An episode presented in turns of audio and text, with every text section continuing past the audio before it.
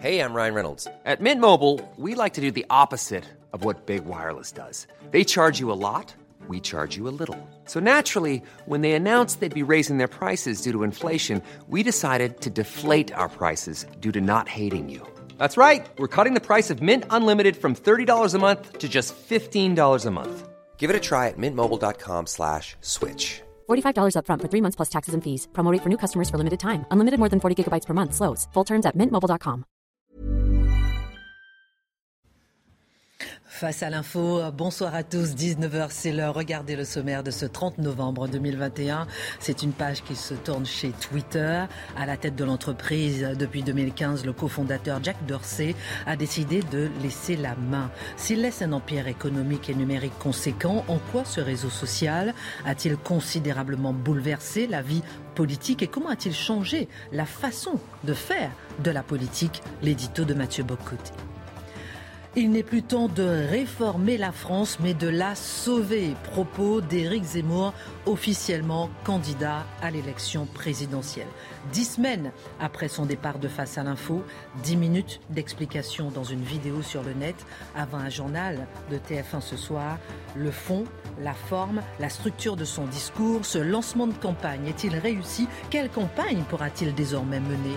L'édito de Mathieu Bocoté. Le dernier portrait social de la France établi par l'INSEE montre une véritable radiographie du pays en 2021. Démographie, éducation, emploi, revenus, logement, santé. Et un point interpelle, la crise sanitaire a laissé de lourdes séquelles psychologiques, surtout chez les jeunes. Où en est-on après 20 mois de Covid? Analyse Dimitri Pavlenko. Tous les spécialistes s'alarment. Dès l'école primaire, un élève sur deux a déjà eu accès à un contenu pornographique. Comment les enfants ont-ils accès sans que les parents euh, puissent un instant le soupçonner? Quelles conséquences et comment préserver nos enfants? Décryptage Charlotte Dornelas. En ce jour de panthéonisation de Joséphine Baker, Marc Menon s'arrêtera sur une femme d'exception, cette grande figure de la résistance et de la lutte contre le racisme et surtout son amour pour la France. Voilà une heure pour prendre un peu de hauteur sur l'actualité avec nos éditorialistes et nos journalistes. On commente, on décrypte, on analyse et c'est maintenant.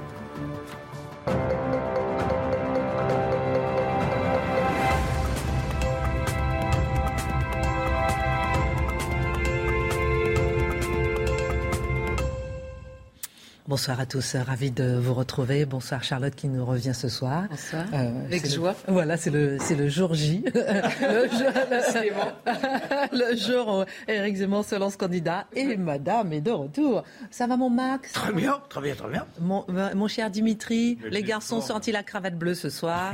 et, et, et Mathieu et Mathieu Bocoté, c'est le niveau, le niveau supérieur. Monsieur a sorti vraiment la tenue exceptionnelle. On de Charlotte. en d'élégance. Alors, juste avant de commencer cette émission, il y a dix mois, ici, sur ce plateau, se trouvait encore euh, Éric Zemmour. Dix semaines? Pas dix, semaines. J'ai dit dix mois Ouais. Euh, ça me paraît dis-moi oui, dis-moi non. dis-moi oui ce soir. Il y a dix semaines, Éric Zemmour était encore sur ce plateau de Face à l'info. Il était encore chroniqueur chez nous. Vous vous souvenez qu'il a dû quitter le plateau. Il n'était pas encore candidat à la présidentielle, mais ce soir, il l'est officiellement. On va y revenir dans un instant dans cette deuxième partie de l'émission, mais j'aimerais faire un petit tour de table avec vous pour commencer et savoir un peu, au-delà de la politique, hein, Mhm. peut-être, mais déjà dans un premier temps, qu'est-ce que ça vous évoque ce soir qu'il soit officiellement candidat? Je commence par Marc et Dimitri, les anciens mousquetaires. Bah, déjà, ce qui est intéressant, c'est que quand on l'a vu arriver ici, petit bonhomme, bon mignon comme tout, lui-même n'imaginait pas, qu'il deviendrait euh, candidat. Et c'est au fil du temps que les choses se sont imposées. Je me souviens le jour où, dans le bureau, il s'est illuminé, je ne sais plus à quelle occasion, mais il a eu la sensation qu'il était temps de se déclencher, que la situation se dégradait et qu'il il fallait euh, être enfin à la hauteur de ce qui l'animait depuis euh, si longtemps. Et c'est cette sincérité, ce, ce côté un peu collégien, ce côté enthousiaste, oubliant toutes les prudences, toutes les convenances, en se disant, bien, je m'en fous, je vais sans doute perdre beaucoup, mais ce qui compte, c'est d'aller jusqu'au bout de ses convictions. Eh bien, je crois qu'aujourd'hui, il l'a fait à sa façon, en étant en rupture avec le système. C'était, passez-moi l'expression, j'aime tellement la langue française, mais de temps en temps, aller dans la rupture du vocabulaire, c'était casse-gueule. Et ben voilà, il a personnalisé la manière de se présenter. Cela dit, on en a parlé avec lui euh, bien après, hein, parce qu'il ne nous a jamais dit qu'il y allait avant, lorsqu'il était chroniqueur, Dimitri. Bien sûr, c'est ce que je dis. oui, oui, oui. Bah, moi, je, pense qu'il euh, était temps, quoi. Clarification. non, mais c'est vrai, il était temps. Mathieu l'a beaucoup dit. Euh, dans le séquençage, c'était un peu long depuis euh, le début. moi, j'ai envie de connaître son tiers, mon, cher Dimitri. Votre regard, vous qui l'avez, vous étiez en face de lui ah pendant. vous voyez ce que je veux dire? Qu'est-ce que ça vous fait? Est-ce que c'est ouf ou bien est-ce que c'est dommage ou bien Non, mais ouf pour lui, c'est-à-dire ouf, tant ah mieux. Voilà, dans le bon sens du terme. Pardon, j'en sais rien. Bah, ou bien, ou bien est-ce que vous êtes ému Oui, non, c'est L'ancien camarade, voilà. L'ancien camarade qui devient candidat à l'élection présidentielle, je pense qu'il le voulait, je pense qu'il le souhaitait. Et euh, je ne dirais pas que ça me fait bizarre. Hein. Ça ne me, fait pas bizarre parce que c'était la trajectoire, c'était. Euh, bah, depuis septembre, ça. depuis qu'il est parti, c'était une évidence pour vous. Oui, voilà. Mais voilà, vous savez, c'est des petites choses, mais euh, je crois qu'il aura plus les mains libres. La reconnaissance, je ne sais pas, parce que les attaques ne se sont pas calmées pour autant mais je pense que pour lui, c'est bien. Euh, et peut-être que ça va le changer. Vous savez, on dit beaucoup la mue du journaliste en candidat. Peut-être qu'elle va s'opérer maintenant que ça y est, c'est dit, c'est fait. Et puis la vidéo était. Euh, quand même, la mise en scène était assez intéressante. ah, on va décortiquer ça dans un instant avec vous, avec Mathieu également. On, continue notre petit tour de table, ensuite on fait nos chroniques habituelles. On en a quand même. Hein. Euh, Charlotte et ensuite Mathieu. Et moi, c'est vrai que je le connais pas. J'ai pas euh, travaillé avec lui comme vous l'avez fait. Je l'ai interviewé de nombreuses fois. Euh, en effet, euh, aujourd'hui, il a clarifié, on va dire, sa, situation. depuis quelques mois, on attendait quand même cette cette candidature. Et en, la, en clarifiant la situation, il s'est aussi recentré sur la question principale qu'il avait posée il y a trois mois. Il est passé par beaucoup d'autres sujets, à la fois dans ce qu'il disait lui, dans ce qu'il faisait, et dans le commentaire qui accompagnait ce qu'il disait et faisait. Et là, je trouve qu'il a explicité euh, l'inquiétude qui l'a poussé à devenir candidat. Et ça, je trouve que c'est ce qui est le plus intéressant chez lui, en fait. Mathieu. Bah, sur le plan humain, c'est-à-dire voilà un homme qui a commenté toute sa vie soit la réalité française, soit l'histoire de France, et qui veut désormais non plus commenter les pages de l'histoire de France, mais devenir une page de l'histoire de France. Donc pour quiconque est intéressé par cette espèce de mue qui se passe dans la vie d'un homme où il décide de tout risquer parce qu'il croit que l'essentiel l'appelle, qu'il se trahirait lui-même s'il ne faisait pas ce pari. Il y a quelque chose là-dedans qui est beau, peu importe qu'on soit d'accord ou non avec lui. C'est un saut existentiel intéressant. Ensuite, on analysera la campagne et la vidéo, euh, cette part théâtrale correspondait à ce qu'il était. D'accord, on en parlera de la vidéo parce que j'ai envie d'avoir votre regard. Et c'est vrai qu'il a franchi le pas que Jacques Baville n'a pas franchi.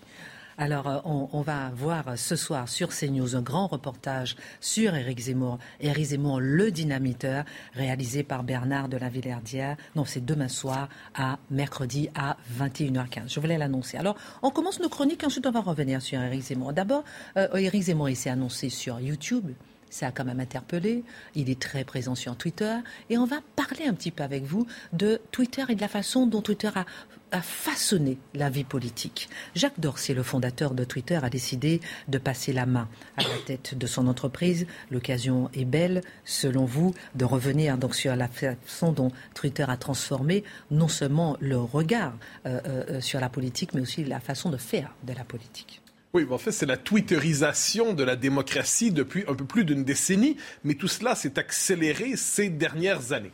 Alors, on pourrait dire qu'il y a de très bonnes choses qui s'y font, de très mauvaises aussi. Commençons par la part positive de Twitter dans notre vie démocratique avant d'examiner la part critique. Alors, la part positive, fondamentalement, c'est une démocratisation authentique de la parole publique. Des citoyens qui, jusqu'ici, n'avaient pas accès à l'espace public ou qui devaient voter discrètement dans la discrétion absolue des urnes peuvent désormais se faire entendre au-delà des courants de pensée convenus, au-delà de la structure de débat officiel autorisé ils peuvent se faire entendre, c'est la possibilité pour le peuple de surgir clairement dans la vie publique. Et de ce point de vue, pour qui est attaché à l'idée d'une parole populaire, c'est quelque chose de fondamentalement positif. Qui peut avoir des aspects négatifs, on y reviendra. Ensuite, euh, je pense que c'est essentiel, des courants de pensée qui n'avaient pas accès à l'espace public ont pu ainsi pénétrer l'espace public, ont pu y avoir accès, ont pu se faire entendre et ont ainsi complexifié notre représentation du débat public, quelquefois entre des options qui étaient étouffantes, de la diversité des points de vue, là, certains points de vue qu'on disait marginaux, inexistants, insensés, mais lorsqu'on on ouvre l'espace public, des citoyens peuvent se faire entendre, des courants de pensée peuvent se faire entendre.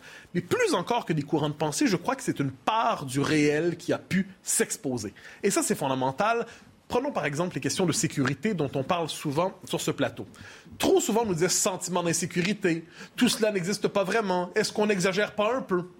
Maintenant qu'on peut voir en direct ce qui se passe, et là les scènes se multiplient, elles sont quotidiennes, elles sont nombreuses, on les voit chaque jour et plusieurs fois par jour, d'un coup, tous ceux qui niaient l'existence, par exemple, de l'insécurité, tous ceux qui niaient l'existence de cette décomposition française, de ce qu'on appelle les territoires perdus de la République, qui sont quelquefois des zones de non-France, il faut bien le dire, mais tout ça nous a été exposé.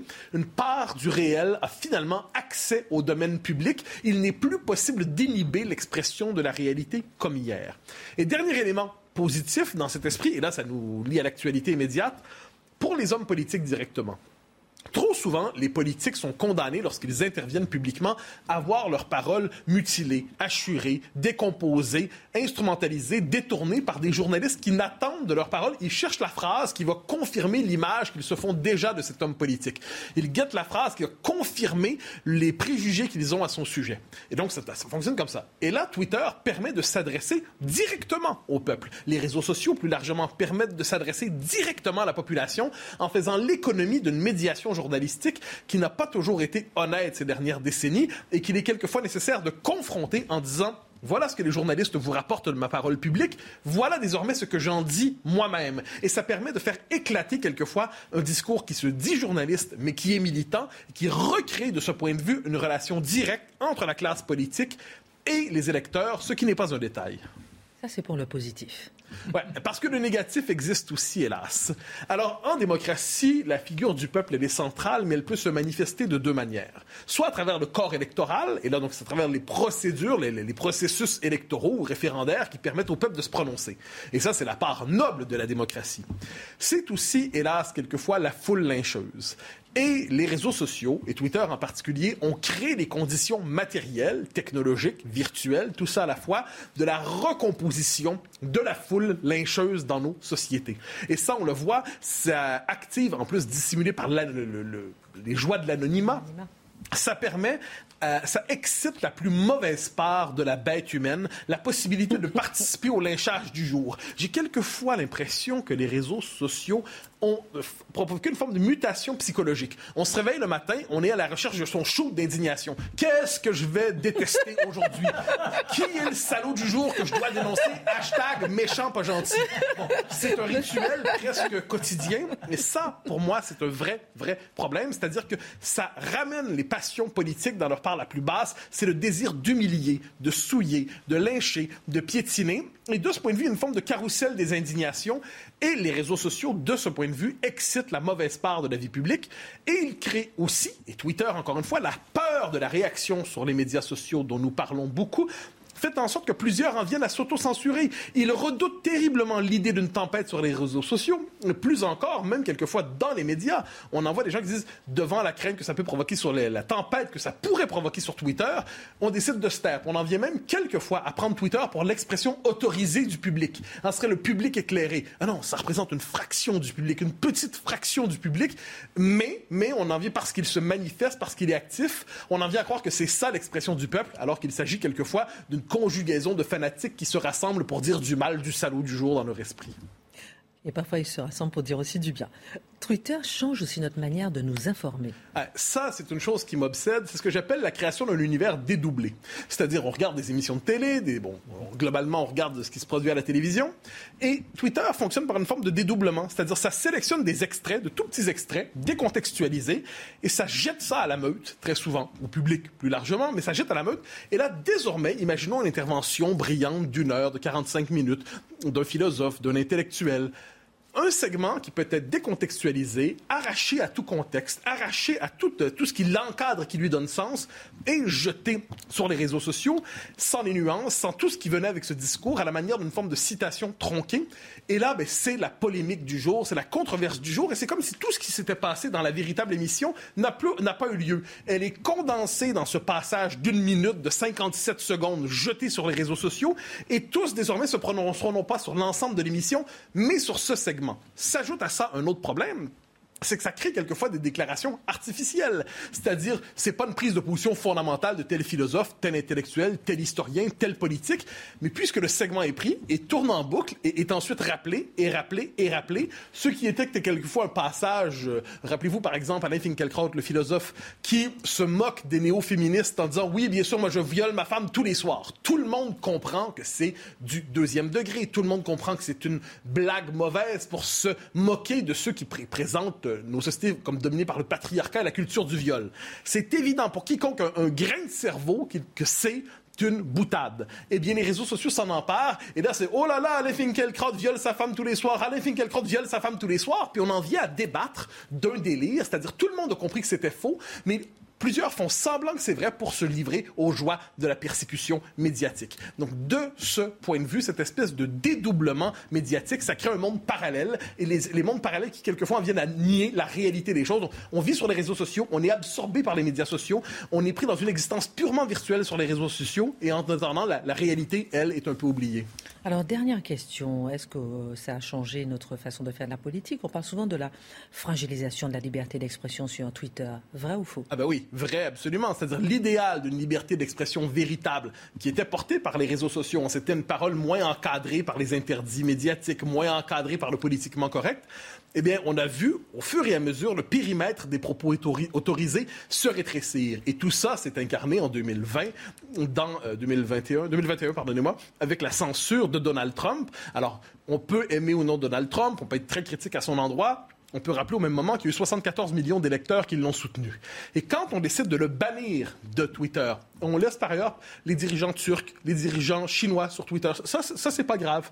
Mais Donald Trump, on décide de le bannir. Qu'est-ce que ça veut dire qu'un courant de pensée qui est jugé inacceptable par l'idéologie dominante peut être privé d'accès à la parole publique? Et le cas Trump a été reconduit. On le voit de plus en plus de gens qui apparemment enfreignent les règles de la communauté sans savoir quelles sont ces règles et sans savoir quelle est cette fameuse communauté et qui voient qu'au nom de la dénonciation des propos haineux, en on le sait que les, les médias sociaux se mobilisent contre les propos haineux. Mais dans les faits, c'est la liberté d'expression qui régresse, qui régresse et qui régresse. Je précise que le nouveau patron de Twitter, je ne veux pas massacrer son nom, vous me permettrez de... Parag Adrawal dit dans sa, avait dit en 2020 qu'il faut cesser de s'attarder exagérément à la liberté d'expression. Nous sommes passés dans une nouvelle époque. Aujourd'hui, il faut s'ouvrir aux différents défis de société. Et moi qui croyais que la liberté d'expression était un défi fondamental à relever. Dernière chose, ces réseaux sociaux, et Twitter en particulier, se constituent aujourd'hui des empires supranationaux numériques qui confisquent les espaces publics nationaux, qui confisquent la vie démocratique, qui colonisent nos vies démocratiques à partir de critères et des interdits façonnés souvent dans la Silicon Valley, qui nous imposent un mode de pensée américain à partir d'interdits américains, mais, mais qui se sont détachés, je dirais, de, de l'Amérique pays, sont des empires supranationaux, arrogants, qu'il nous faudra peut-être casser aujourd'hui pour renouer avec l'idéal qu'ils avaient à l'origine. Bah, le problème de Twitter, c'est que vous cassez pas Twitter. C'est pas euh, comme Facebook, euh, vous pouvez pas l'attaquer sous l'angle du monopole, euh, où ils sont trop gros, où ils ont quatre réseaux sociaux. Non, Twitter c'est petit, mais en revanche le pouvoir d'influence excède la taille de l'entreprise. Donc vous cassez pas Twitter, vous fermez Twitter ou vous faites rien. Hein, parce que la régulation de Twitter est un, est un véritable défi. Mhm. Euh, je suis assez d'accord sur le, tableau nuancé qu'a fait Mathieu, moi qui suis assez critique envers les réseaux sociaux. Je reconnais que c'est vrai, il y a quand même quelques vertus, mais moi je, je pense que ça a plus d'effets pervers sur nos vies démocratiques, effectivement, que ça n'a d'atouts. Charlotte après, ça, a beaucoup d'effets pervers. Moi, je, note et je retiens quand même beaucoup les effets positifs parce que ça nous a donné une bouffée d'air frais et ça a permis quand même un grand vent, euh, notamment dans les médias euh, professionnels. Mais, mais simplement, les effets pervers sont souvent entretenus aussi, parfois par les journalistes eux-mêmes et par les hommes politiques qui se focalisent en effet. Si le matin, tout le monde se réveille en disant qu'a dit Twitter, ah bah, on va pas s'en sortir. non, mais c'est vrai, c'est une question qu'on a entendue beaucoup. Qu'a dit Twitter ce matin? Euh, On peut décider de s'en fiche. Des jeunes journalistes s'engagent dans, la, dans la fonction, dans, dans le média métier en se réveillant, en commençant par Twitter. Oui, mais alors là, c'est la contagion par rapport à notre métier. Il y a des reportages ou dix reportages qui n'auraient jamais eu lieu il y a cinq ans, il y a dix ans. Ce que l'on a vu, par exemple, il y a deux jours euh, sur Nicolas Hulot, ça n'aurait pas existé. C'est pas du reportage, c'est de la délation. Mais on est, il faut épouser ce dont on parle. Et par conséquent, même si on dit que le reportage a commencé à être mené il y a quatre ans, on cherche ce qui est dans l'air du temps, ce qui va nourrir la, bien-pensance. Et donc, notre métier, et en particulier ce type de soi-disant reportage d'investigation, est complètement spolié par euh, ce, cette dynamique Twitter de la délation ou de la révélation. C'est non, mais pour moi, c'est non, mais non, pour moi, il n'y a pas de la révélation. Elle vient pas avec des témoignages pour des témoignages. C'est pas ça une enquête. C'est pas ça mon métier. C'est pas ça que je pratique depuis 45 ans. Marc a l'air un peu énervé ce soir. On, va parler, on va parler de, Joséphine Baker avec vous dans un instant. Dimitri, l'INSEE a publié une étude sur le portrait social de la France. Ce qui est intéressant, c'est de voir effectivement que c'est une véritable radiographie du pays. Euh, tout y passe, démographie, éducation, emploi, revenu, logement, santé. Mais cette année, c'est un peu particulier puisque c'est l'année Covid. Et euh, au-delà justement des effets matériels de la crise, l'INSEE souligne les séquelles psychologiques mm. qu'on observe dans le pays. Quelles sont ces séquelles? Bah, Le portrait social de la France, d'abord, c'est un document qui paraît tous les ans. Ça fait environ 250 pages. Alors, c'est bourré de chiffres. Hein. C'est un peu fatigant, fastidieux comme lecture. Mais je pense que c'est important de prendre le temps de mettre le nez dedans parce que euh, cette France qu'on aime, euh, c'est bien de savoir dans quel état elle se trouve réellement. Et là, on a des indicateurs qui sont précis et qui sont, qui sont précis pardon, et qui sont fiables. Je le, je le dis et je le redis à tous ceux qui ont des doutes sur les statistiques publiques. Vous pouvez faire confiance à l'INSEE. Ce sont des gens qui sont indépendants, qui ne travaillent pas sur ordre. Il y a toujours ce soupçon qui pèse en France sur la qualité des statistiques publiques. Les statistiques publiques sont fiables, sont authentiques. Qui les paye? bah, L'INSEE, c'est alors c'est un organisme public, donc euh, un peu, hein. mais ce sont des chercheurs qui sont indépendants. Ils ne sont pas en ligne directe avec Emmanuel Macron ou Jean Castex ou quel que soit le, gouvernement. Ça me paraît important de, le dire. Alors effectivement, sur la situation post-Covid, ça fait 20 mois qu'on est en crise sanitaire. Alors par-delà les pertes de PIB, les, points de, dette, les, points de déficit qui s'envolent, ce que l'on voit ce qui ressort aussi de ce portrait social 2020-2021, c'est que on voit effectivement les séquelles psychologiques. Alors d'abord, il y a le poids des morts. Et là, alors le compte est arrêté à la quatrième vague de Covid, 116 hein, 000 morts. Et ça se traduit statistiquement d'abord par une baisse de l'espérance de vie en France. On perd six mois d'espérance de vie les hommes et les femmes, les, hommes un peu plus que du côté des femmes. Donc symboliquement, c'est déjà fort pour un pays qui avait cette idée d'une espérance de vie qui ne cessait de progresser. Mais la première séquelle psychologique, c'est que les jeunes ont reporté tous les projets bébés l'an dernier. Alors pas tous, évidemment, mais il y a eu 760 000 naissances, quelque chose de, dans, de cet ordre. Mais c'est beaucoup moins que les années précédentes, et c'est même la plus forte baisse de naissances depuis euh, la fin du baby-boom. Les grandes épidémies de grippe du XXe siècle n'ont pas autant atteint la natalité que le Covid sur l'année dernière. Pourtant, ils étaient confinés. Pardon? Pourtant, ils étaient confinés. Pourtant, ils étaient confinés, vous avez raison. Il y avait des occasions de se croiser. Il y avait des occasions de non, mais c'est vrai, donc c'est d'autant plus fort ce que vous dites. C'est d'autant plus important, l'impact est d'autant plus violent. Non, mais c'est vrai. Ah, celui-là, il est impayable. non, mais dans certains départements, cet hiver, vous avez eu jusqu'à moins 18% de naissances par rapport à un mois, on va dire, à peu près euh, normal. Donc, il y a eu un petit rattrapage au printemps. C'est le moment où, effectivement, il y a une espèce de réouverture de, de l'économie. Mais malgré tout, si vous regardez les chiffres, le solde naturel, c'est-à-dire la différence entre les naissances et les décès, on est à plus 67 000 à la grande époque hein, de la, du baby-boom, on était à plus 500 000 naissances hein, certaines années. Euh, mais c'est moins ce solde naturel que le solde migratoire, plus 87 000. Le solde migratoire, d'ailleurs, n'a pas tellement bougé en 2020, malgré la fermeture des frontières, par rapport à 2019 et 2018. Je trouve ça plutôt intéressant. Alors ensuite, sur le plan économique, là, c'est très intéressant, c'est qu'on a un juge de paix sur la polémique du pouvoir d'achat. Vous savez, le gouvernement a dit le pouvoir d'achat n'a jamais autant progressé depuis Jacques Chirac que sous le mandat d'Emmanuel Macron. À quoi les gens répondent quand on leur pose la question dans les sondages ben C'est faux, moi j'ai l'impression qu'au contraire, mon pouvoir d'achat a baissé. Alors là, on a une explication qui est un petit peu complexe, mais vous allez, vous allez comprendre. L'INSEE d'abord nous confirme que les revenus des ménages, les revenus primaires, c'est-à-dire les revenus du, travail, et du patrimoine. L'argent que vous gagnez, le salaire, hein, ou si vous êtes un indépendant, ben, votre chiffre d'affaires, euh, ou bien si vous avez du patrimoine, les revenus que vous encaissez, Tout ça, en moyenne, a baissé de 4% pour l'ensemble des Français, la moyenne nationale. Pour les indépendants, et ils sont nombreux en France, les indépendants, c'est moins 8%. Mais, quoi qu'il en coûte, quoi qu'il en coûte, l'État a injecté sous forme de prestations diverses et variées, donc chômage partiel, prestations sociales, aide directe, etc., 50 milliards. 50 milliards d'euros. C'est plus que le revenu qui a été perdu par les Français. Pourtant, on a perdu 8% d'heures travaillées. On a travaillé 8% en moins et on a gagné autant de revenus. On devrait se dire, bah, formidable, mon pouvoir d'achat a stagné. Seulement, il y a un effet pervers, c'est que cette généralisation de l'assistanat, tout le monde a fait l'expérience de l'assistanat pratiquement, ceux qui ont connu le chômage partiel notamment. Eh bien, ça crée un sentiment d'inquiétude, un sentiment de fragilité.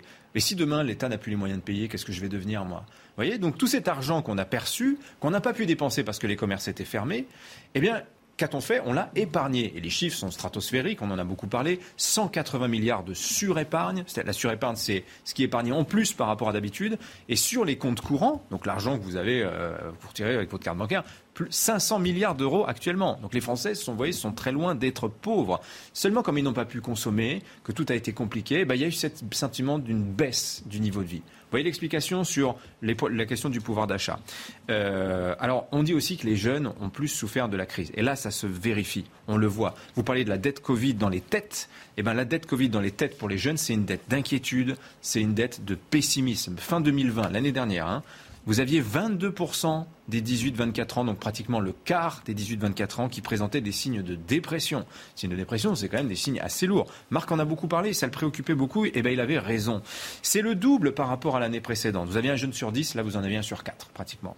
Euh, comment ça s'explique par rapport aux, 30 ans et plus, qui eux ont, été relativement stables sur les signes de dépression, c'est pas plus, pas moins, malgré le contexte de crise bah, Tout simplement parce que les 30 ans et plus sont majoritairement bien au chaud, dans un CDI, même en chômage partiel, hein, euh, et alors que les jeunes, bah, on voit tout à fait l'angle mort du discours du gouvernement sur le quoi qu'il en coûte à protéger tout le monde. Ben non, ben non. Pourquoi? Parce que les jeunes, ils sont majoritairement en CDD, ils sont majoritairement en intérim, et ils ont été, si vous voulez, le tampon d'amortissement des entreprises. C'est les premiers qu'on a virés très concrètement. Alors on les a aidés, c'est vrai, mais les conditions d'apprentissage dans les, dans les facs où il a fallu faire le cours à distance, euh, le fait que le marché du travail s'est fermé. Pour les générations 2019-2020 qui arrivaient sur le marché du travail, ils n'ont pas pu trouver de poste. Et les voilà en concurrence maintenant avec la génération 2021. Donc voilà le grand malaise des jeunes et c'est ce qui ressort de ce portrait social.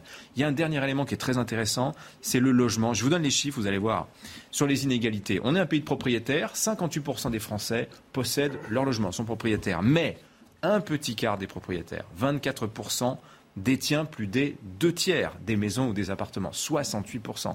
Vous avez 24% qui détient 68%. Et si vous affinez, les 3,5% de ménages qui ont plus de 5 appartements, alors ce n'est pas euh, que de la résidence secondaire, c'est pour louer, on a bien compris, possèdent plus de la moitié du parc locatif en France. 3,5% possèdent 50%. Et vous voyez, c'est un énorme sujet parce que ce sont surtout bah, des personnes euh, aisées, des personnes plutôt seniors, plutôt vieillissantes. Et on a cet effet de mécanisme qui fait qu'il y a un transfert social majeur qui s'opère des jeunes générations, qui sont les locataires, vers des aisés seniors, qui sont les propriétaires. Alors que la solidarité générationnelle, je pense qu'elle devrait plutôt aller dans le sens des seniors aisés vers les plus jeunes. Merci beaucoup euh, Dimitri pour ce résumé euh, euh, et ce portrait de la France 2021 de l'INSEE. Merci. On va parler dans un instant de celle qui aimait la France, Joséphine Baker, et on va parler aussi de celui qui veut faire aimer la France, Éric Zemmour. Courte pause, à tout de suite.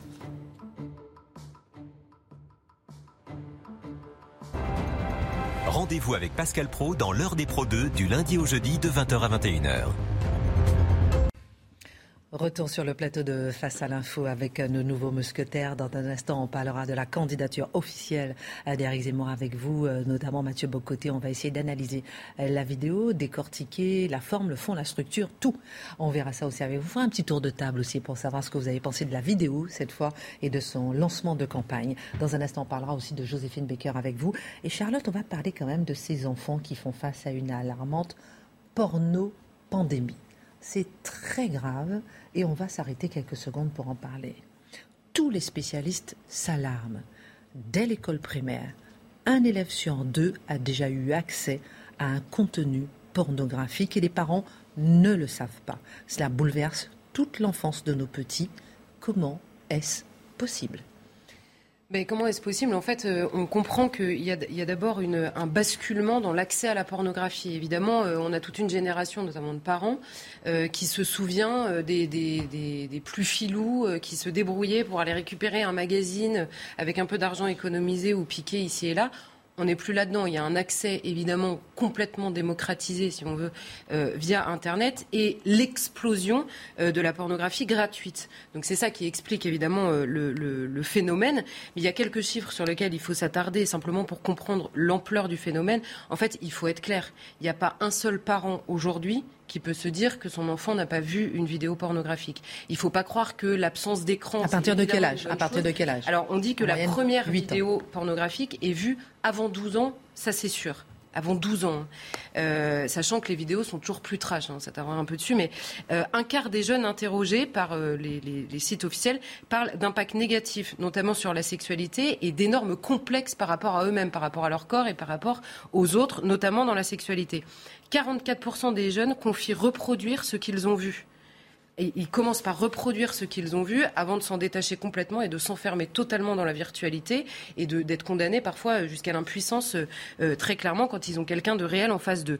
Et, et euh, alors c'est des estimations évidemment, mais c'est plus de 90% de la consommation de pornographie sur Internet qui est illégale, donc c'est-à-dire avec absolument aucune limite. Donc imaginez, il n'y a aucune limite même dans ce qui est mis en scène, dans la manière dont sont traités évidemment euh, les, acteurs qui sont euh, en présence, aussi dans la manière dont est traité la personne, le consommateur qu'on va aller chercher, euh, ça c'est sûr. Et donc quand on a 44% des jeunes qui disent reproduire ce qu'ils ont vu ou imaginer la sexualité en fonction de ce qu'ils ont vu, imaginez les dégâts.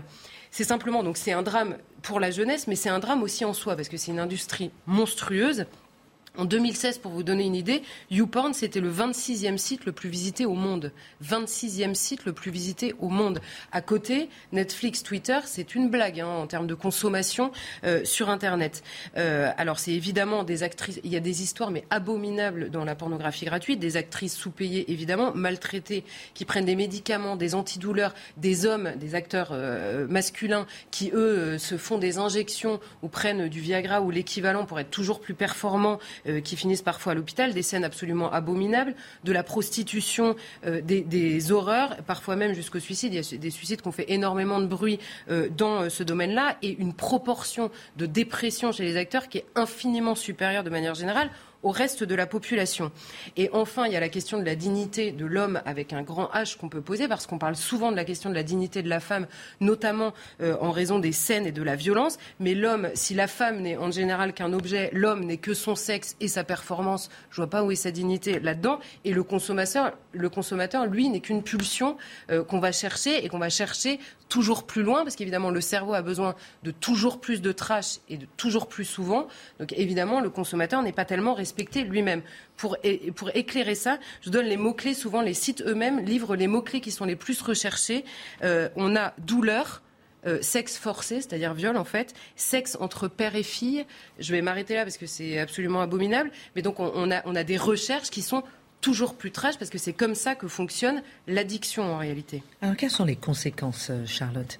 Et puis en même temps, mettons les mots sur les choses parce que malheureusement, on ne sait pas que c'est ce que nos enfants voient, cherchent, tapent et sur ce sur quoi ils tombent. Alors, les conséquences, d'abord, je voudrais dire une chose, c'est qu'il n'est pas question ici de morale. Il est question ici de la question de la liberté et de l'addiction qui provoque des choses absolument atroces. Donc, euh, en vertu de tout ce que je viens de dire, c'est déjà grave parfois chez des adultes. On a des histoires dans les cabinets de psychologie. Quasiment tous les départements développent des, comment dire, des cabinets spécialisés dans l'addiction à la pornographie. Donc, c'est vraiment un phénomène qui touche déjà euh, parfois les adultes et évidemment les enfants, et c'est ce qui nous intéresse, puisque c'est interdit d'offrir de, de, la pornographie qui puisse être vue par les enfants. Pour aller très vite, les conséquences, pourquoi elles sont dramatiques D'abord, ça provoque un traumatisme dans le cerveau d'un enfant parce qu'il ne comprend pas ce qu'il voit. Les, les, psychologues parlent d'effraction dans le cerveau. Ça a deux conséquences. D'abord, la question des abus entre les enfants, parce qu'il y a cette volonté de reproduire ce qui a été vu, qui devient aussi une norme dans la manière de penser la sexualité. Il y a des histoires dans les collèges et maintenant dans les primaires d'abus entre les enfants, entre des frères et sœurs. Je teste sur l'enfant qui est en face de moi ce que j'ai vu. Il y a la question des nudes. Vous savez, les, gamins se demandent entre eux envoie-moi une vidéo de toi, envoie-moi une vidéo de toi en train de se masturber. On, se filme pendant que tu me fais ci et que tu me fais ça. Ensuite, ça va sur les réseaux sociaux. Et il y a évidemment l'abolition absolue de la norme. Et vous avez des témoignages de gamins de 8 ans qui vous racontent ce qu'est pour eux une relation sexuelle. Euh, C'est absolument atroce. À la suite de ça, il y a la question de l'addiction. Et là, on comprend que c'est bien plus large que pour les enfants. L'addiction définie comme la perte de liberté de s'abstenir. C'est tout simplement, c'est aussi simple que ça. Et là, en fait, ça choque, ça dégoûte, surtout chez les enfants, mais le cerveau demande toujours plus et toujours plus souvent. Euh, c'est évidemment pas le cas chez tout le monde, mais c'est le cas sur, chez suffisamment de gens pour que ce soit euh, inquiétant. Et ensuite, après la volonté de reproduction chez les enfants, plus tard, c'est la virtualisation absolue de la vie. Donc c'est des, des, énormes problèmes d'enfermement et d'isolement, euh, d'une part, et ça favorise, et là tous les psychologues le disent, la dépression et parfois le passage à l'acte suicidaire, notamment chez Bien les enfants, parce qu'il y a un enfermement Absolument. total. Et chez des adultes, parfois, il y a des psychologues qui racontent que des couples viennent ensemble parce que l'un des deux est complètement addict au porno et il est incapable de toucher euh, son partenaire, euh, d'avoir une relation sexuelle avec une personne réelle parce que la virtualité est, enfin, parce que le cerveau s'est habitué à s'exciter avec une virtualité extrêmement trash et violente et que c'est quelque chose qu'on ne peut pas reproduire avec des personnes réelles qui, par ailleurs, par rapport aux images qui sont données, sont forcément décevantes et je mets des guillemets, mais dernière, vous bien ce que je veux dire. Dernière question, Charlotte, question capitale. Que faire que faire D'abord, euh, prendre conscience, accepter avec beaucoup d'humilité que personne n'est à l'abri de, ce, de ce, cette problématique-là, notamment les parents. Il y a une prévention parentale. Évidemment qu'il faut regarder ce que les enfants font sur les écrans. Évidemment, mettre en place un contrôle parental, mais ne pas se dire que ça suffit parce qu'il reste les cours de récréation et les écrans qu'on se passe les uns les autres. Une prévention scolaire qu'il faut absolument commencer dès le plus jeune âge, ça c'est sûr. Et puis enfin, faire respecter la loi, taper au portefeuille de toute urgence, notamment les fournisseurs d'accès qui se fichent absolument. Je rappelle que la loi aujourd'hui, c'est trois ans de prison et 75 000 euros d'amende, ce qui est dérisoire évidemment, mais pour la diffusion de la pornographie dès lors qu'elle est susceptible d'être perçue par des mineurs. Merci beaucoup, euh, ma chère Charlotte. J'espère qu'on a l'occasion de revenir sur ce sujet, euh, sur la pornographie vue par les enfants. Dans un instant, on parlera avec vous, euh, Mathieu Bocoté, de l'annonce de candidature officielle de Éric Zemmour. Juste avant, euh, Joséphine Baker, aujourd'hui, elle est entrée au Panthéon, jour important pour cette femme, grande figure de la résistance, grande figure de la lutte contre le racisme et cette femme qui aimait la France. C'est plus qu'aimer la France. Elle découvre, grâce à la France, son identité.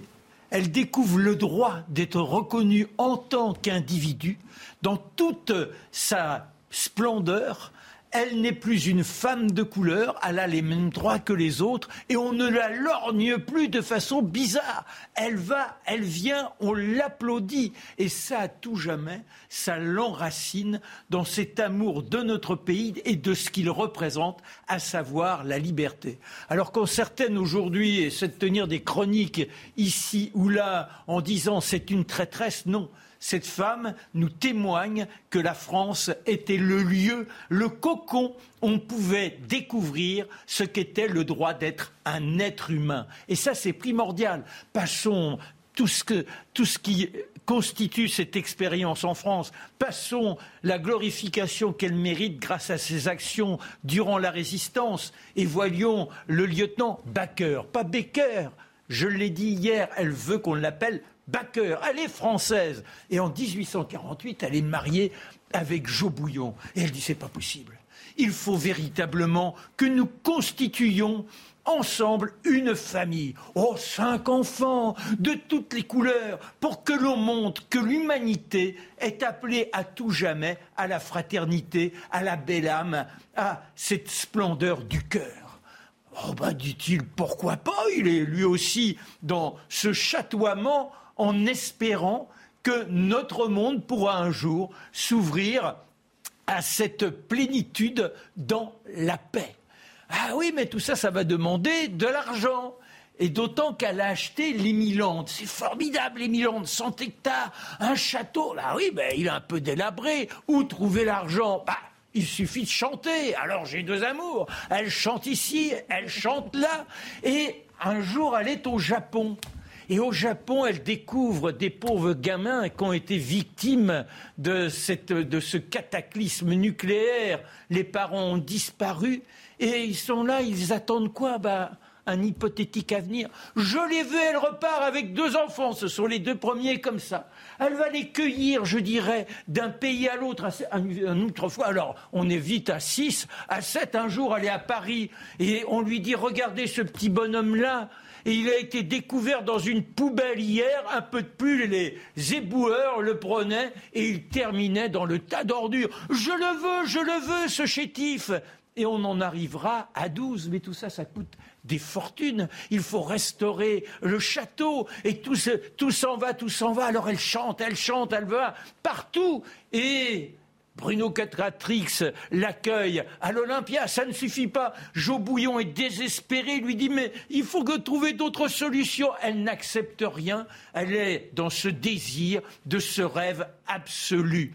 Et à la fin, eh bien, elle est obligée de constater que malheureusement le château, il va lui être retiré et ses enfants risquent également de lui être retirés. Et la voilà à Bobino, je suis obligé de passer les détails, mais la voilà à Bobino, elle a d'abord euh, euh, accueillie par Jean-Claude Brialy, qui a ouvert un, un musical rien que pour elle. Et la voilà à Bobino, mais elle est épuisée. Et elle a trois attaques. Et un jour, malheureusement, après avoir eu la chance d'être accueillie à Monaco, qui est son dernier espoir, la princesse Grace, pour la fête de la Croix-Rouge, et qui lui dit Regardez ici, mais plus personne ne fait attention à elle. Et alors que le public tourne la tête, c'est une, réception de, charité, le, gala de la Croix-Rouge, elle se met à 63 ans, elle se met là à danser comme il n'est pas permis. Et ce sont les applaudissements, la standing ovation, la Elle mourra après avoir eu la chance d'être accueillie de nouveau à Bobino, une soirée qu'elle veut souhaiter avec ses amis à l'hôtel Bristol. Malheureusement, dans la nuit, elle est cueillie par la grande faucheuse. Elle, euh, elle, passera une dernière fois devant Bobino. Une grande cérémonie est donnée à la Madeleine Pierre Pierce, passe d'abord devant Bobino, on a laissé les lumières scintiller, Joséphine, Joséphine, et dans ce cœur rempli, Pierre Pierce passe aux grandes orgues et joue J'ai deux amours, mon pays et Paris.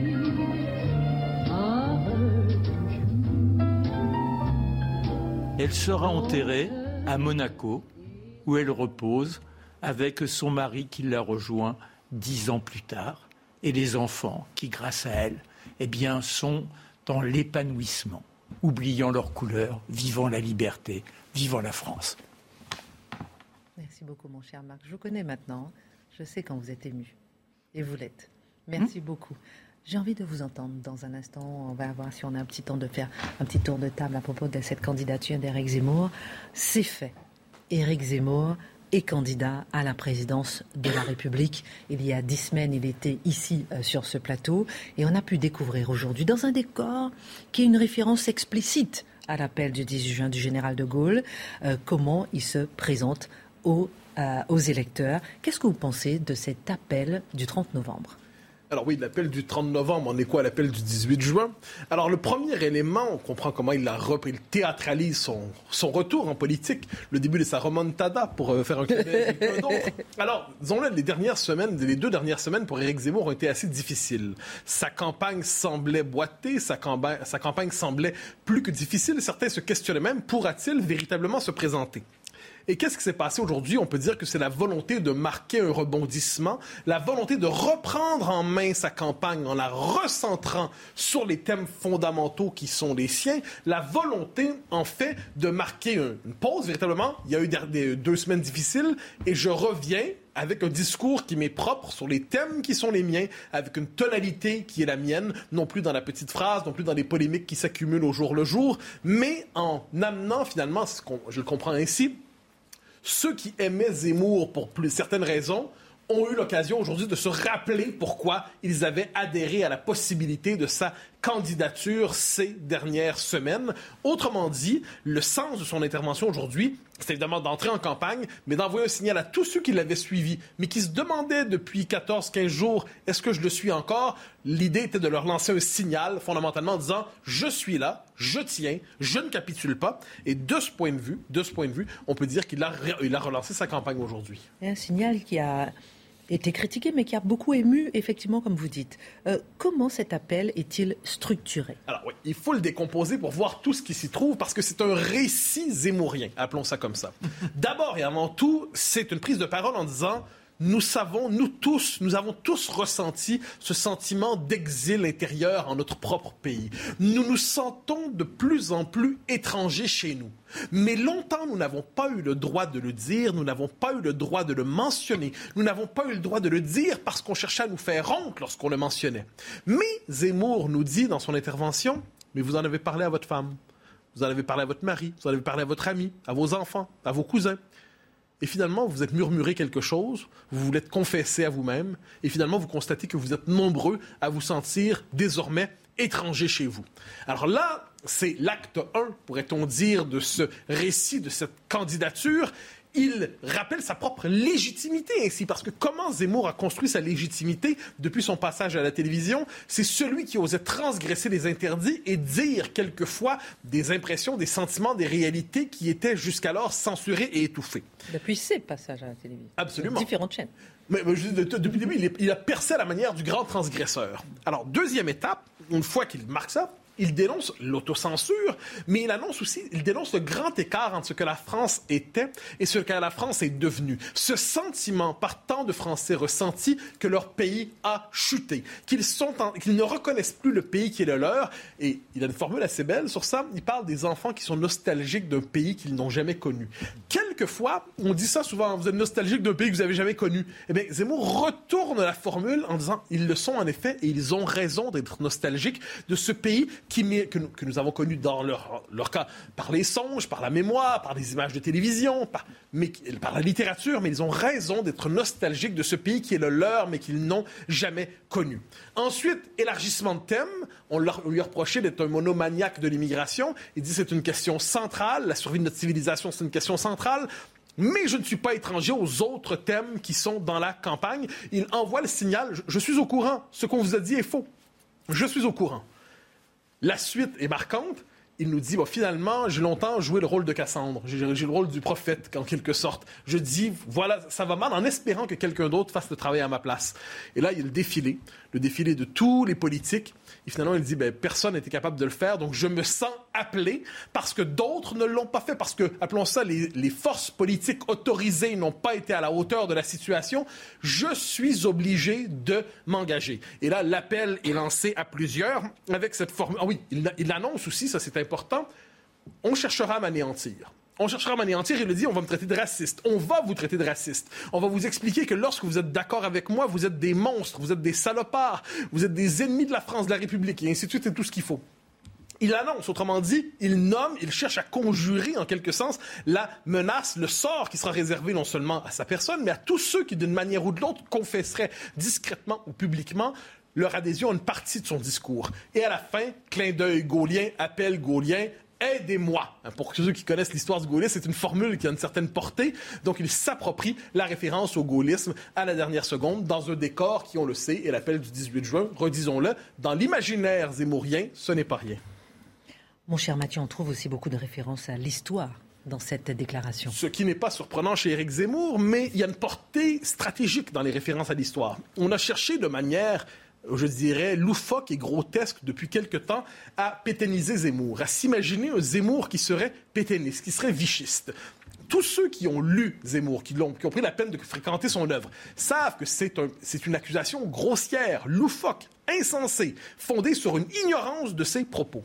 Eh bien là, on peut dire que la référence au général de Gaulle était insistante. Il a clarifié pour ceux qui pourraient en douter, sa réappropriation de la mémoire gaulienne. Sa D'ailleurs, il le mentionne, le général de Gaulle. Est-ce que j'en sais, le maréchal Pétain? N'est pas mentionné dans cette... Dans... Et ce n'est pas sans raison. C'est parce que sa référence à lui, c'est le général de Gaulle. Il mentionne Jean Moulin. Il mentionne aussi toute une série de figures qui appartiennent à l'histoire politique française. Mais plus encore, il plonge dans la lointaine histoire et pige dans les différentes traditions françaises. C'est-à-dire les traditions qui relèvent au Moyen Âge, les traditions qui relèvent de la Révolution, les traditions qui relèvent de la monarchie. Lorsque Zemmour nous dit je prends l'histoire française comme un bloc. Ça ne veut pas dire j'embrasse tous les collabos de la Deuxième Guerre mondiale. Ça veut dire de Clovis à aujourd'hui, je prends tout de cette histoire et une identité est féconde dans la mesure où elle est capable de s'alimenter de toutes ces traditions. De là aussi les nombreux appels à la haute culture, Pascal, Voltaire, mais aussi à la culture populaire pour montrer qu'un pays ne tient pas seulement dans un rapport au texte, mais tient aussi dans sa culture populaire. De ce point de vue, se réappropriant la référence au gaullisme et au général de Gaulle, il témoigne aussi de sa vision de l'identité française, qui est finalement moins, moins monochrome que certains l'ont dit. Éric Zemmour euh, ne se contente pas de parler de l'immigration. Là, on l'a vu. Oui, alors c'est l'homme de la continuité historique, c'est l'homme qui dit la question centrale de cette élection, c'est celle de la survie de la France, mais il aborde d'autres thèmes en disant je suis au courant que cette décomposition ne tient pas sur un seul facteur.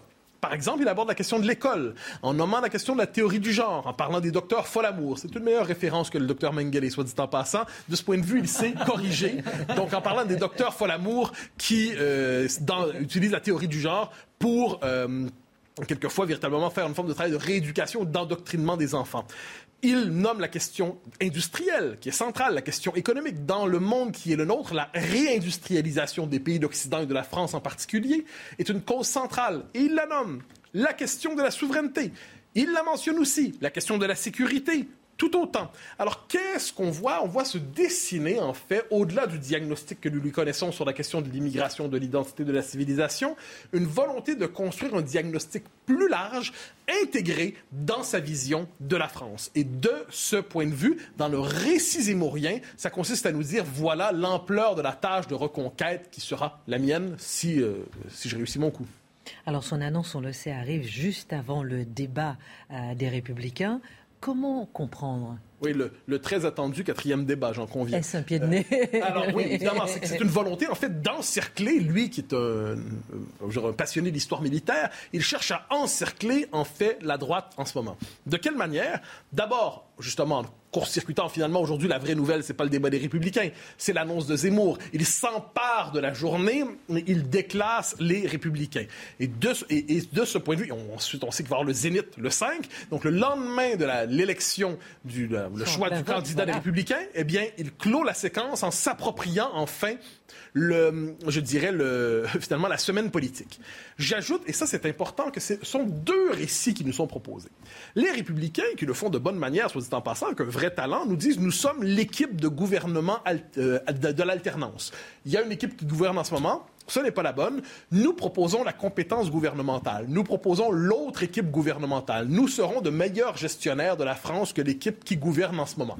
Ça, c'est une logique d'alternance à l'intérieur même du régime. Zemmour propose de passer de l'alternance à l'alternative. Et ça consiste à dire mon diagnostic ne porte pas simplement, je ne veux pas remplacer une équipe par une autre, je veux transformer le rapport au pays, je veux transformer. Mon diagnostic est plus radical, il implique une action politique plus radicale, des décisions politiques plus marquées. Donc, c'est pas le même. Il propose autre chose. En fait, il pose la question du régime. Je parle pas de la Ve République ici. Je parle du rapport à la démocratie, du rapport à la liberté. Mais plus encore, je dirais qu'alors que les républicains jouent la carte de la crédibilité technocratique, on pourrait dire que Zemmour joue la carte de l'imaginaire sous le signe de l'aventure politique, presque la carte poétique, c'est-à-dire avec la musique qui entourait euh, cette déclaration. Qu'est-ce que ça veut dire? C'est qu'il cherche à interpeller l'imaginaire, l'esprit d'aventure, le désir de reconquête. Il touche on peut voir ça comme ça, la part d'enfance dans le cœur du citoyen, c'est-à-dire celui qui voit son pays autrement qu'à la manière d'un seul marché. Et de ce point de vue, il cherche à réactiver la part de l'imaginaire. Raoul Girardet aurait dit le légendaire. Hein, c'est un concept de Raoul Girardet pour parler de l'imaginaire collectif. Et d'ailleurs, l'inconscient collectif, il cherche à l'interpeller avec ce discours. Va-t-il réussir? C'est une autre question. Est-ce que son discours sera entendu? C'est une autre question. Mais il cherche à rejoindre l'imaginaire. Je note qu'il y a des gens qui n'attaquent pas dans son, ah. sa vidéo. Marine Le Pen et Éric Ciotti. Qu'est-ce qu'on a reproché beaucoup à Zemmour ces dernières semaines? de, jouer à la guerre civile avec Marine Le Pen en disant finalement comme si son ennemi principal c'était Marine Le Pen. Euh, certains diraient qu'il a mené cette campagne-là pour être capable de la déclasser comme candidate de cette part de la droite. Ce qui est certain, c'est que ça s'est retourné contre lui. Donc, il cherche à établir la condition je n'attaque plus. Donc, Reste à voir quelle sera la prochaine étape, mais manifestement, il envoie un signal de paix, un drapeau blanc. Et il n'attaque pas non plus Éric Ciotti. Pourquoi? Parce qu'il espère probablement, si, dépendamment le résultat des Républicains, il espère que sinon Ciotti, à tout le moins ceux qui l'auront soutenu chez les Républicains, puissent trouver vers lui un passage, trouver vers lui un pont. Donc on voit que c'est aussi une vidéo, un appel qui dessine une stratégie pour la suite. Alors, il nous reste quatre minutes et puis j'ai une dernière question, ensuite on fera un tour de table. Quelles sont maintenant les prochaines étapes pour Éric Zemmour ah ben, Il y en a plusieurs. La première, c'est la signification du meeting, du rassemblement du 5 euh, décembre. Ça devait être, dans la version 1 de la campagne, ça devait être moi, Zemmour, qui conquiert la droite, j'ai anéanti les Républicains, j'ai anéanti Marine Le Pen, je suis désormais votre chef, je veux les ralliements. Ah ouais, les ralliements. Donc là, les LR, venez, les RN, venez, je vous accueille. Manifestement, l'histoire ne s'est pas écrite de cette manière ça se présente autrement. Désormais, c'est le ralliement, c'est l'événement, le meeting où il dit je ne céderai pas. D'ailleurs, c'était dans son discours. On va chercher à m'abattre, mais je me lève. Je, mène une campagne insurrectionnelle. Je cherche. Donc, en fait, de ce point de vue, c'est pas très Trumpien. Hein. C'est-à-dire que Trump s'était emparé de son camp. Là, Zemmour n'a pas réussi à s'emparer de son camp. Il faut bien le dire. Il n'a pas réussi à s'emparer de, l'ensemble de la droite. Donc, il s'impose. On verra bien. Mais pour l'instant, sa stratégie qui était celle-là bascule plutôt vers une stratégie de moi devant le système. Et il y a cet élément-là. Donc, on va voir comment il va être capable de marquer une forme de discours qui se veut l'annonce d'un long, long périple. Ensuite, autre élément qui est important, la fameuse question du vote féminin, qui ne sera pas secondaire. Euh, il, il, trébuche souvent sur cette question. Il ne pourra pas se contenter en la matière de quelques esquives. Il va devoir préciser s'il veut être capable de marquer l'élargissement de son potentiel. Il va devoir être capable de répondre à cela clairement, de traduire aussi son discours en proposition. Nous le savons. Et dernier point, dernier point, qui est important, je crois, quel que soit le résultat de cette campagne, il a réussi aujourd'hui ce qu'il devait faire et qui semblait improbable il y a encore quelques jours, relancer sa campagne, redynamiser ses troupes, réactiver le désir de gagner chez les siens et la capacité d'imposer ses, thèmes dans la campagne. C'est ce qu'il devait gagner aujourd'hui et il l'a remporté. Ce n'est pas un détail. Merci beaucoup pour votre regard, euh, Mathieu Bocoté. Elle vous a plu sa vidéo vraiment? Je trouve ça assez réussi. Franchement, pour peu qu'on ne réduise pas la politique à une offre technocratique, il y a quelque chose là-dedans qui interpelle les sentiments les plus profonds. Ensuite, certains aiment, d'autres n'aiment pas, mais il est légitime d'y voir quelque chose d'honorable. On fait un petit tour de table, deux minutes pour terminer. Euh, mon cher Marc, euh, quand vous avez vu cette vidéo, qu'est-ce que vous êtes dit? Sincérité, authenticité et ne plus être dans une politique de boutiquier, mais être simplement dans l'idée d'une France une France qui existe en tant que telle et qui est fière de sa culture. Ce n'est pas une France de l'exclusion, c'est une France de l'assimilation, c'est une France qui porte le message de Joséphine Baker, à la fois donc la liberté et la fraternité, contrairement à ce que certains pourraient penser. Moi, dans cette vidéo, j'ai vu vraiment l'explicitation de la question que Éric Zemmour a voulu poser. Et euh, en fait, ce qui m'a étonné. Vous avez, le droit, vous avez le droit de dire du mal. Hein, non, non, mais moi, je ne m'attarde pas sur la forme parce qu'elle, moi, euh, personnellement, elle m'a déstabilisée et je vois que c'est très partagé, en fait, la forme, le. le en positif ou en négatif? Ça vous a euh, plus Moi, j'ai pas compris au début. D'accord. Mais après. donc, je me suis attardée sur le fond de cette vidéo, qui est quand même en général le plus important. non, mais les avis sont très partagés, donc il faut être très humble hein, sur la question de la communication. Il y a des gens qui s'appelaient beaucoup, d'autres beaucoup moins.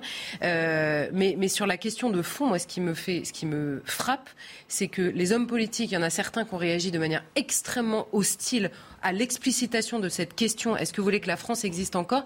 Est-ce que, par humilité simplement, les hommes politiques pourraient s'attarder sur le développement de cette question qui a regroupé en deux mois de 3 à 17% des Français. C'est cette, seule question. Quoi qu'il arrive pour Éric Zemmour, cette seule question a regroupé autant de gens. 10 secondes pour euh, Dimitri, 10 secondes pour Mathieu. Moi, je pense que le message, c'était de, de dire les 15 là, c'est pas un plafond de verre, c'est un socle. Et il faut aller plus loin. La question maintenant, c'est quelle campagne?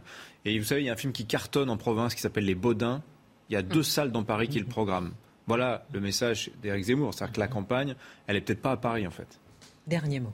Il ne faut pas sous-estimer la violence immense de la campagne qui commence. La volonté de l'anéantir, la volonté de l'humilier, la volonté de le présenter comme un monstre, ça va être un élément de la campagne. Moi, je le redis souvent et c'est important, quand on cherche à présenter comme un monstre une figure du débat démocratique, c'est le débat démocratique qui s'appauvrit et qui est falsifié. Mille merci. Demain, on fera un petit point sur euh, son lancement de sa campagne, encore si vous le voulez bien. Excellente suite de programme euh, sur CNews.